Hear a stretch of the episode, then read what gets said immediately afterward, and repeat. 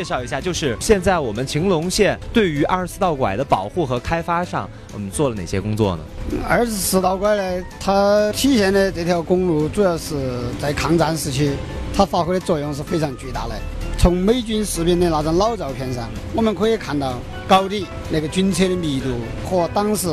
战争的需要。那么我们其他的航线，驼峰航线啊，我们其他的避日本人站的地方，基本上。我们很难有同的。那么这条路到今天，它是开始是为建设而修，为改善人民生活、省与省之间的交通状况而修。但是随着战争的爆发，它在战争中发挥极大作用。那么到今天呢，我们秦隆县委县政府对二十四道拐的保护开发是站在一个非常高的高度。因为二十四道拐它在秦隆，它是贵州的，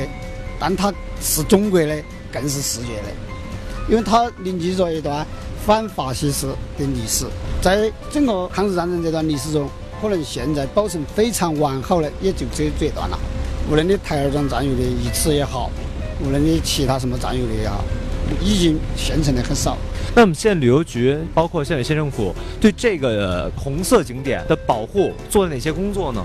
现在我们一个是在原来的几十年来，公路一直在养护。他们没有进行破坏，周边呢不允许修其他的呃建筑物，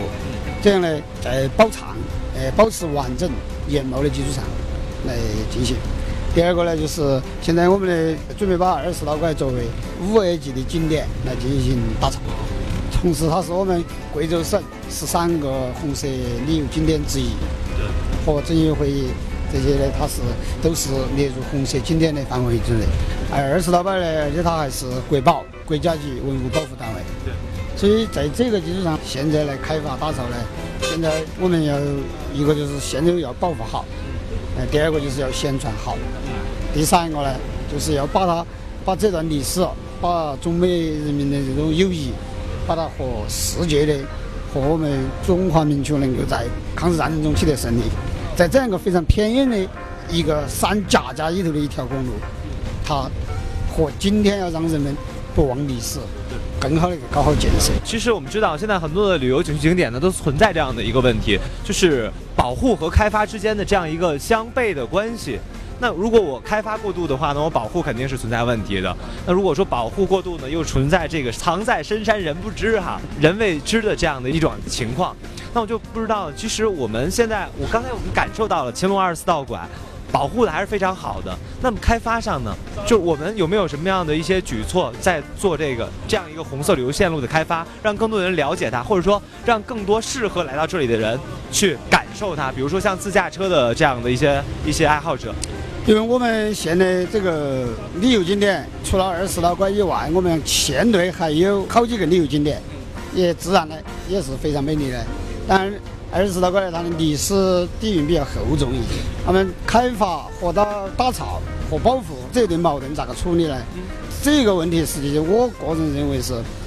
只有保护好，在保护好的基础上来进行开发，那么才能够成良性循环。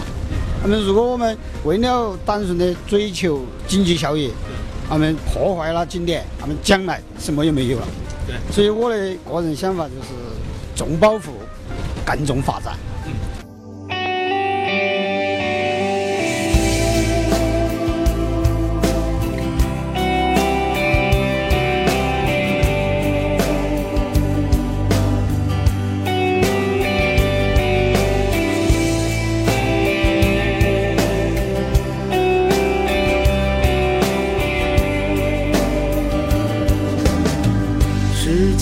过去多少年，